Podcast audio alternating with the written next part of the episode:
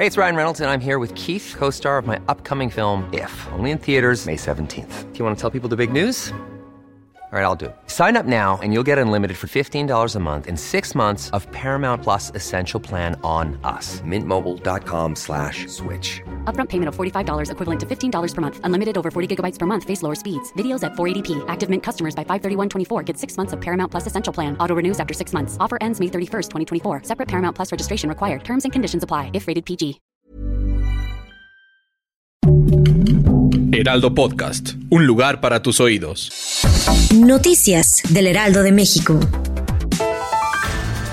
Familiares de las seis mujeres desaparecidas llegaron a la Fiscalía Región C, con sede en Celaya, al enterarse por las redes sociales que el fiscal del estado Carlos Amarripa Aguirre había confirmado que varias de ellas habían sido encontradas sin vida. Por ahora solo sabe que fue en la zona de camino a San José de Guanajuato, en donde localizaron los cuerpos de algunas de ellas. Según datos de las familias, este miércoles 15 les informaron del hallazgo. El pasado 7 de marzo, seis mujeres desaparecieron en la zona de San José de Guanajuato y Santa Rosa de Lima.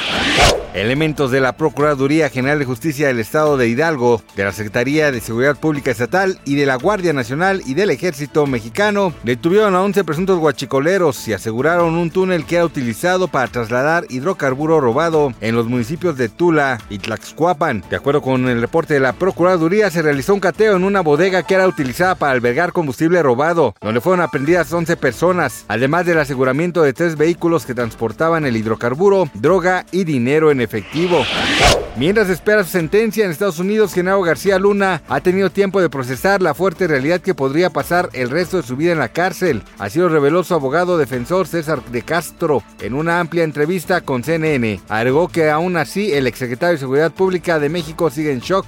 Después de un proceso de seis semanas, el 21 de febrero un jurado en Nueva York declaró culpable a García Luna de cuatro cargos relacionados con narcotráfico y uno por haber mentido a las autoridades estadounidenses de inmigración. Fiscales federales acusaron a quien fue la máxima autoridad policíaca de México de haber aceptado millones de dólares en sobornos del cártel de Sinaloa, al mismo tiempo que se le consideraba uno de los aliados más cercanos de Estados Unidos en la guerra contra las drogas.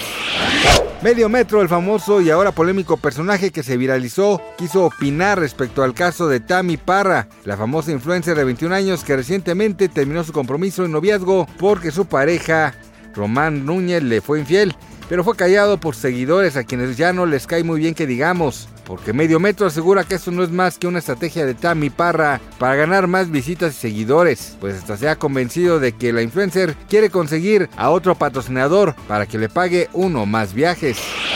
Gracias por escucharnos, les informó José Alberto García.